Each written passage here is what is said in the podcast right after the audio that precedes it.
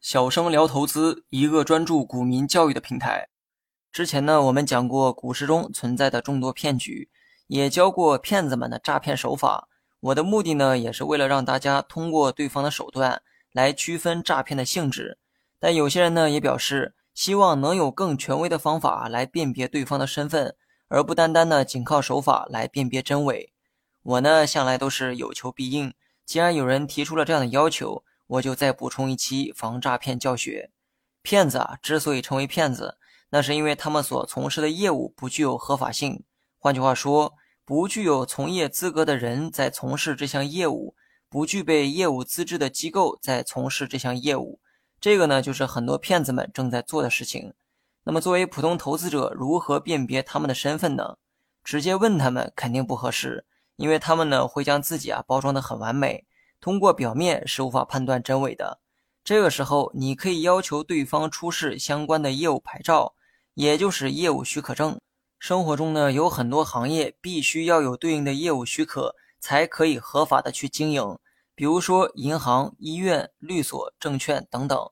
既然对方啊做的是股票相关的业务，你可以要求对方出示证券业务牌照，因为任何从事证券的机构都需要有牌照才能开展相关的业务。否则呢，你懂得，对方呢肯定不会谎称自己是证券公司的，因为证券公司啊，他们惹不起。多数情况下，他们会自称是某证券咨询公司，因为这类公司呢也可以开展证券相关业务，而你呢可以要求他们将相关业务牌照发给你。如果他们没有牌照，那就是诈骗，属于是非法经营。如果他们能拿得出来牌照，那你呢需要通过官方的渠道核实一下牌照是否真实。那么很多人呢可能没见过相关牌照长什么样子，好奇的人呢可以在音频下方文稿中查看图片。我在网上扒了一张图片哈，供大家参考。图片中的正是经营证券期货业务许可证，也就是我们常说的牌照。如果对方向你提供了牌照，你也别着急信任他哈，你应该要求对方以拍照的方式再发送给你一遍。为什么呢？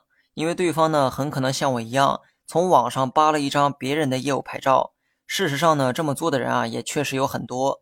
所以呢，为了防止这种情况发生，你可以要求对方再拍一次照片给你。另外呢，大家可千万别嫌麻烦，人家骗你啊都不嫌麻烦，你若嫌麻烦，被骗了也只能怪自己。